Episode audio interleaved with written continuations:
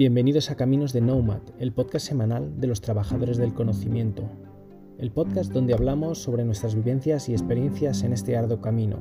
Somos una comunidad de trabajadores del conocimiento, gente como tú, que tras décadas trabajando por cuenta ajena, hoy vive de lo que ha aprendido. Unos ya lo hacemos a tope y otros estamos comenzando en ello, pero todos queremos compartir lo aprendido porque sabemos que nuestros éxitos, nuestras dudas y también nuestros fracasos os ayudarán a sacar lo mejor de cada uno de vosotros. Coge tu billete que comienza el viaje.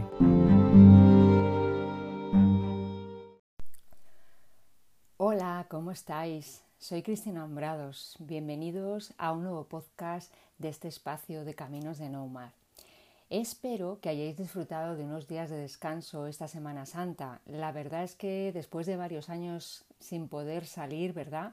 Confinados con las ciudades, eh, viviendo en nuestros barrios, ya parece que la pandemia como que ha quedado atrás, eso esperamos, ¿no? Hemos eh, salido la mayoría, bueno, o los que, o los que han podido en desbandada, ¿no? al, mar y a las ciudades, a los pueblos como antes de pandemia. Esto sí que sabe ya a vuelta a normalidad. Antes de empezar con el tema de hoy, como siempre, lo primero que quiero es daros las gracias por escucharnos, por seguirnos, por comentar y por divulgar nuestro contenido en las, en las redes sociales o bueno, o, comentarlo con otras personas, ¿no? el, eh, el boca a boca. Esto nos anima mucho a seguir. Voy a empezar introduciéndose el tema de hoy. Hoy os quería hablar de el currículum, porque en este programa hablamos mucho de reinventarnos, de emprender, eh, de cambiar, de transformarnos, y para hacer todo esto se pasa inevitablemente por reflexionar y poner blanco sobre negro en un papel todas las cosas que hemos hecho profesionalmente, todo lo que hemos logrado, con qué personas y de qué manera lo hemos conseguido y con qué herramientas. Esto a veces nos puede parecer, eh, es un paso previo a hacer un currículum en condiciones que muchas veces pues, pues no lo hacemos y, esa reflexión es muy interesante para también ver todo lo que realmente eh, pues somos capaces de hacer y hemos sido capaces de hacer. ¿no? y de esa manera eh, reformar, actualizar nuestro currículum eh, para, seguir y cambiar, ¿no? cambiar nuestra, nuestra vida profesional. Esto es válido para todo el mundo, ya seas freelance, autónomo, trabajador del conocimiento por cuenta propia o ajena, necesitas un currículum eh, para, para continuar. Y no es suficiente, hay gente que dirá, bueno, si es que ya lo tengo puesto en mis redes sociales, pero no es suficiente con exponer tu trabajo, tu talento en las redes. Sigues necesitando un soporte eh, material que contenga la información de manera ampliada y también, por supuesto, de manera abreviada, eh, pero necesitas eh, tenerlo porque en cualquier momento, de una manera imprevista, lo vas a tener que enviar a algún sitio y no lo vas a tener preparado. Incluso aunque tengas tu propia página web lo vas a necesitar, no te vas a librar de tener tu currículum, lo siento. Soy consciente de que muchas personas no le prestan mucha atención o les da una enorme pereza hacer el currículum. Eh, yo trabajo en, hago mucha selección y he trabajado pues muchas veces eh, durante mi vida profesional haciendo eh, selección, criba curricular y he visto de todo eh, y no deja de maravillarme cuántas veces los currículums están eh, desfasados, descuidados, incompletos y no te ayudan, no ayudan nada al seleccionador a comprender qué tenemos delante, qué perfil, qué es lo que, qué es lo que sabemos hacer, qué es lo que hemos hecho y qué es lo que queremos lograr. Eh, siento deciros que un buen currículum sigue siendo algo imprescindible aunque haya gente, pues eh, aunque es verdad que nos cuesta hacerlo porque nos cuesta sintetizar o nos cuesta explicarnos, a veces se hacen demasiado resumidos con tres líneas eh, de funciones básicas que al final son, no dice nada. Em, y es verdad, yo lo entiendo, que cuántas veces después de tantos años trabajando dices, bueno, pero ahora me pongo a hacer el currículum y tengo el currículum de cuando empecé a buscar trabajo, mi primera experiencia profesional y está totalmente eh, ya desfasado en cuanto a forma y fondo, ¿no? Eh, y las circunstancias de la vida pues han cambiado y queremos echar mano de, este documento y al final pues muchas veces no sabemos por dónde empezar. Así que bueno, pues yo voy a echar una pequeña mano en esto, eh, os voy a decir algunas, algunos consejos eh, porque toca reinventarse también sobre el papel. Os voy a contar cositas, pequeños truquitos, cosas básicas que hay que tener en cuenta para renovar el currículum.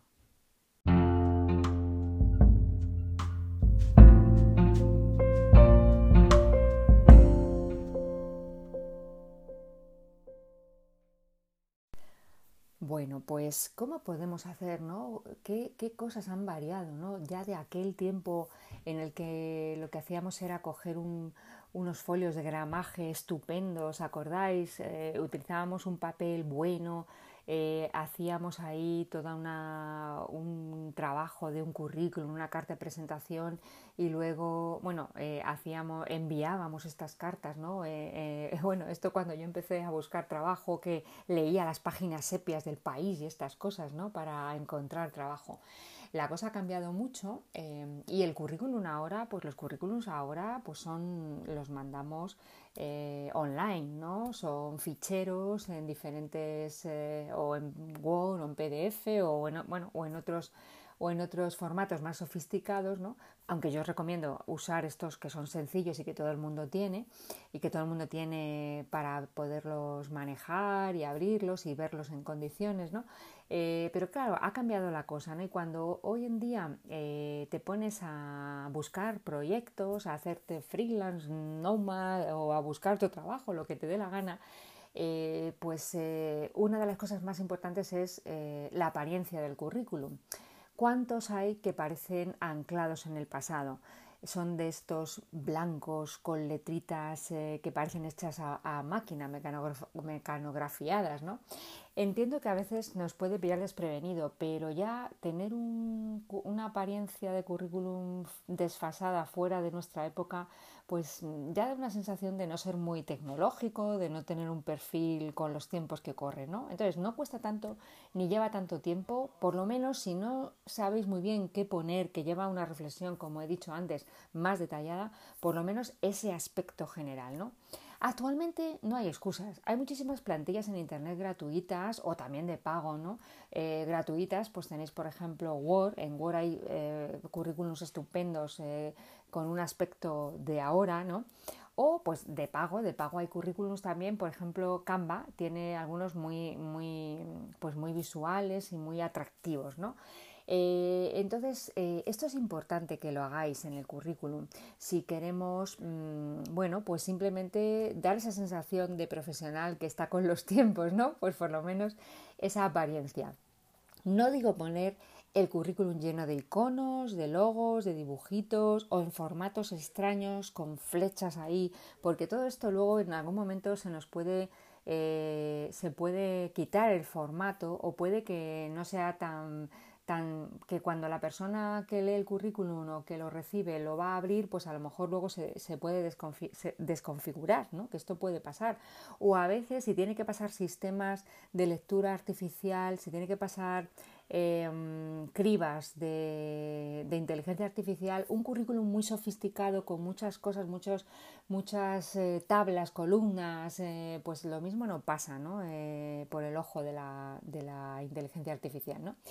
Hacer algo con el que estemos cómodos, eh, os recomiendo poner color eh, y, bueno, pues hacerlo mm, con unas letras de las que son ahora, ¿no? Con redondita, con, bueno, pues eh, ya no me voy a meter a deciros la, tipografía que tenéis que utilizar, pero desde luego, pues como digo, que se note que es de ahora. ya no vale usar el modelo currículum Europass, este modelo que, se llevaba hace, hace la torta. Bueno, En cuanto a la foto, la foto, pues ya que ponemos fotos y se pone, como es el caso en España, que, ponemos foto, la foto debería ayudar. Eh, si ponemos una foto de fotomatón o una foto recortada de cuando nos casamos o de cuando fuimos a una boda y estábamos muy guapos, esto eh, al final, eh, estas fotos que lo primero no son profesionales y lo segundo que son no corresponden con nuestra imagen actual, pues no deberíamos de utilizarlas. Es recomendable eh, en algún momento pues que haceros una foto profesional porque sale rentable, aunque tengas que pagar algo por ella, porque luego la vas, a poder usar en el currículum, en LinkedIn, en Facebook, en tu página web, en tu blog. Amortizas el gasto y merece la pena porque da otra sensación. ¿eh? Eh, a mí me ha pasado de hacer alguna entrevista eh, y decir, pues esta persona no la reconozco por la foto que tiene en el currículum. porque, bueno, porque también otra cosa, mm, yo sé que existe el tema del retoque. Eh, y que te, podemos ponernos unos filtros maravillosos, pero es que eso tampoco, o sea, a ver, que a no ser que seas un actor o que vivas de tu imagen, eh, deformar o, modificar o, o, hacerte estos filtros, pues luego realmente, hombre, pues que salgas bien, pero tampoco que luego no se te reconozca, ¿no? A ver, a ver si me explico, ¿no? en fin, hay veces que es verdad que si eres de una profesión creativa, pues ah, sí que eh, puedes jugar más pues, con imágenes, con fotos, con formatos especiales, ¿no? Hay gente que pone el código QR, que lleva a una página web, bueno, pues también, o, directamente a ejemplos de trabajos de clientes con los que has trabajado, ¿no? Si tienes un logo, pues también está bien ponerlo, ¿no? Eh, es un sello, un sello de identidad, ¿no? Más señal de profesionalidad. Yo desde luego no recomiendo hacer un currículum muy extravagante, a no ser que seas un creativo, un artista, eh, porque si no, mm, pues, pues, pues, va, a chocar, va a chocar mucho, va a llamar la atención, pero realmente nosotros lo que queremos, ya, ya digo, que a no ser que sea por tema de que eres un creativo, nosotros no queremos que el currículum llame la atención por el aspecto, eh, si queremos por el aspecto que se vea limpio, moderno, ordenado, eh, fácil de leer, fácil de entender, que se pueda ver los puntos más importantes sencillamente, ¿no? Eh, otra, otra, cosa que la gente pone muy visual em, o que ponemos muy visual son las estrellitas para ver los niveles de competencia y estas cosas, ¿no? O sea, cuatro estrellitas, cinco, ¿no? Eh, bueno, pues eso pues eh, sí que es visual y, da también una idea de, ir con los tiempos, ¿no? Y ayuda a comprender cuáles son nuestras, mm, nuestras fortalezas, ¿no? En, en un currículum a una, de una manera sencilla. Bueno, esto de apariencia. Vamos ahora a ver qué ponemos.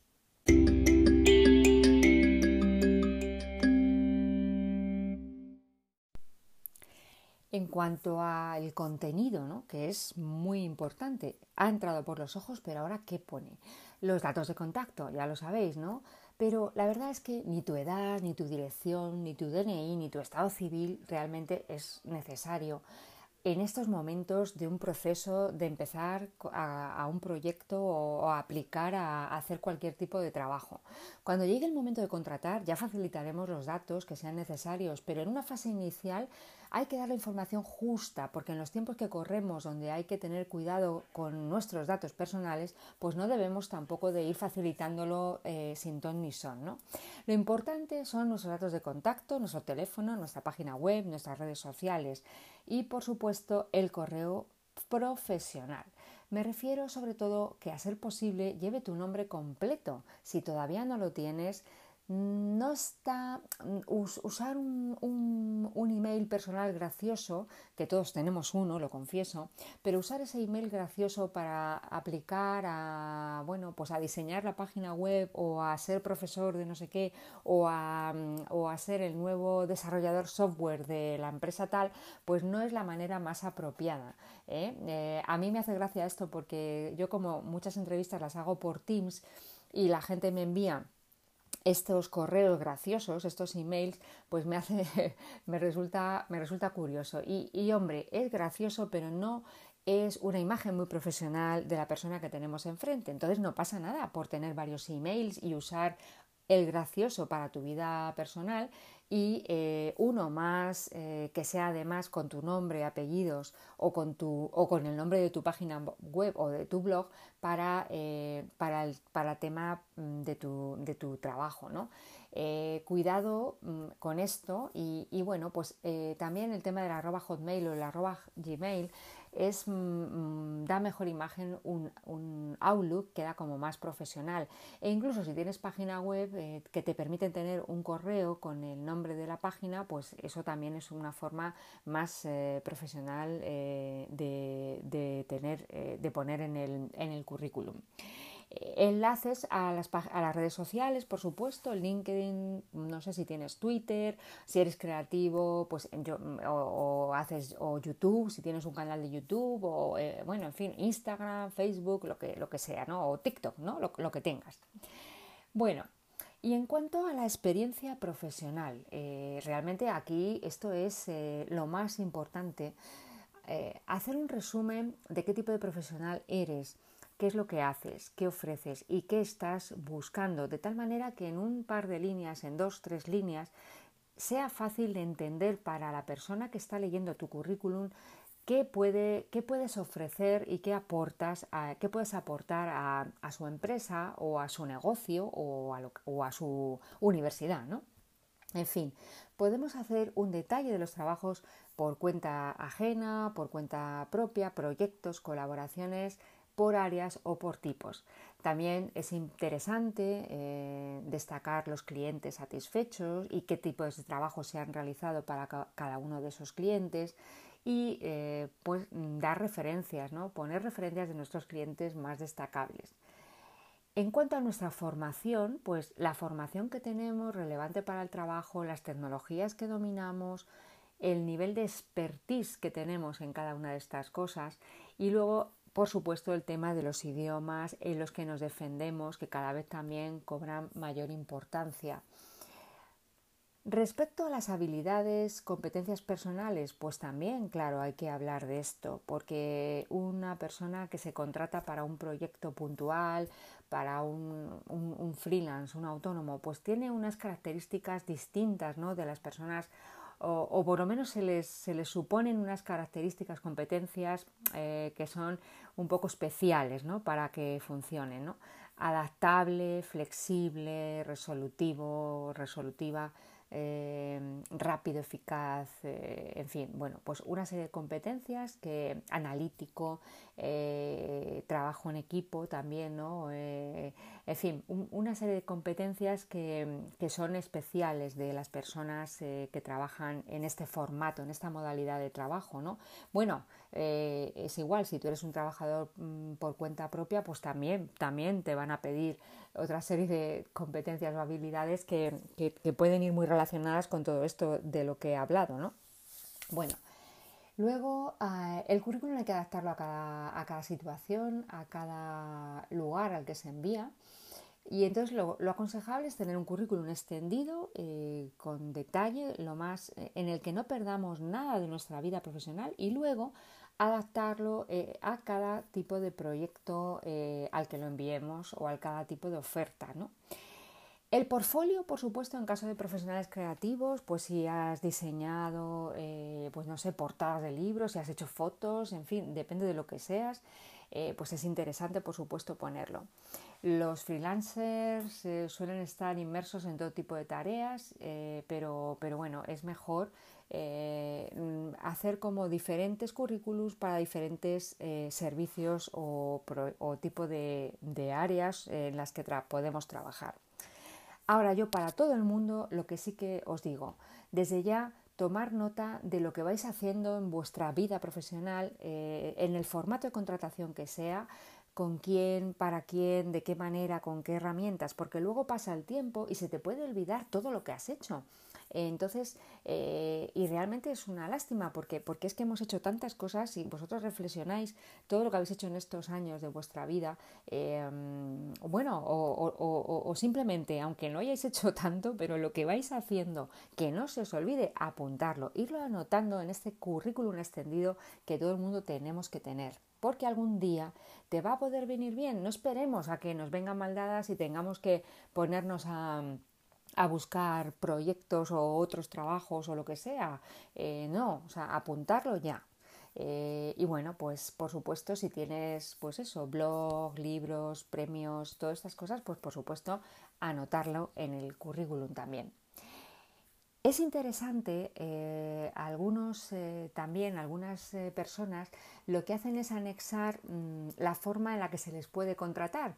Es decir, eh, bueno, estoy en busca de un trabajo por cuenta ajena, pero me da igual eh, si me, contratas como freelance o no, o soy autónomo dado de alta en el RETA, o no, tengo una sociedad mercantil que se llama no sé qué, y mira, este es el acuerdo o el contrato modelo en el que podemos colaborar. Algunos freelancers incluso añaden, pues eso, añaden el ejemplo de contrato de colaboración para facilitar eh, las cosas. Un elemento que os tengo que decir, LinkedIn. Ya sé que podéis pensar que tenéis vuestro currículum en redes sociales y que entonces, ¿para qué tengo que tener eh, currículum si yo lo tengo todo puesto en LinkedIn? Pero aunque LinkedIn eh, lo tengas detallado, que no conviene tampoco tener ese nivel de detalle tan grande en LinkedIn, porque LinkedIn tiene que ser más algo, como diría yo, casi publicitario, publicitario o marketingiano, ¿no? Objetivo de atraer, de destacar, de llegar con un mensaje en pocos segundos, pero realmente no deberíamos ser tan exhaustivos eh, aquí. Em, debemos resumir de una manera más clara. LinkedIn no es para tener ahí el currículum extenso, eso lo tengo y luego ya en un momento dado, si participo en algún proyecto, en algún proceso de selección del tipo que sea, pues lo enviaré. Aquí lo que tengo que destacar, el contenido que tengo, pues eh, lo que escribo, lo que, lo que grabo, en fin, eh, mis mensajes, ¿no? Eh, pero sí que lo que digo. Y otra cosa importante, que esté cuadrado el currículum con lo que pone en LinkedIn, porque es que cuántas veces no está casado lo uno con lo otro y en LinkedIn vas tres trabajos por delante y el currículum está en, hace tres trabajos, ¿no? O tres proyectos. Esto no puede ser, porque es que eh, los seleccionadores eh, del tipo de perfil que sea o el empresario que está buscando un freelance, pues de repente dice, bueno, pero esto qué es, qué jaleo, ¿no? Así que eh, esa sería eh, otra de las cuestiones que debéis tener en cuenta.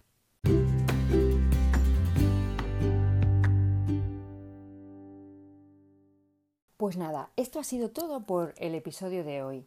Simplemente, por favor, el currículum es muy importante en cualquier etapa de tu vida y hay que tenerlo preparado. Ya seas un chaval que estés mm, recién acabado la universidad o empieces eh, pues, eh, pues sí, o incluso cuando empiezas a estudiar en la universidad o en cualquier otro momento de tu vida profesional y ya sea el tipo de mm, trabajador que seas, aunque y, ya seas autónomo o seas como seas, o, freelance o nomad o como lo queramos llamar, ¿vale?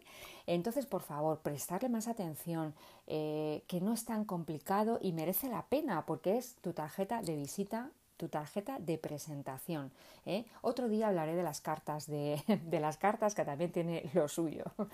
Eh, pero bueno, por hoy lo dejamos aquí.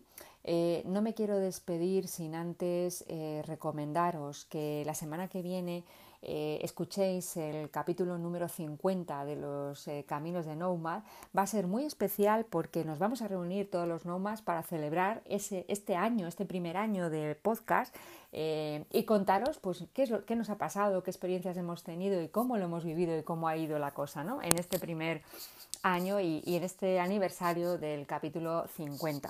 Así que nada, pues os esperamos y que vaya muy bien esta semana. Un abrazo enorme para todos.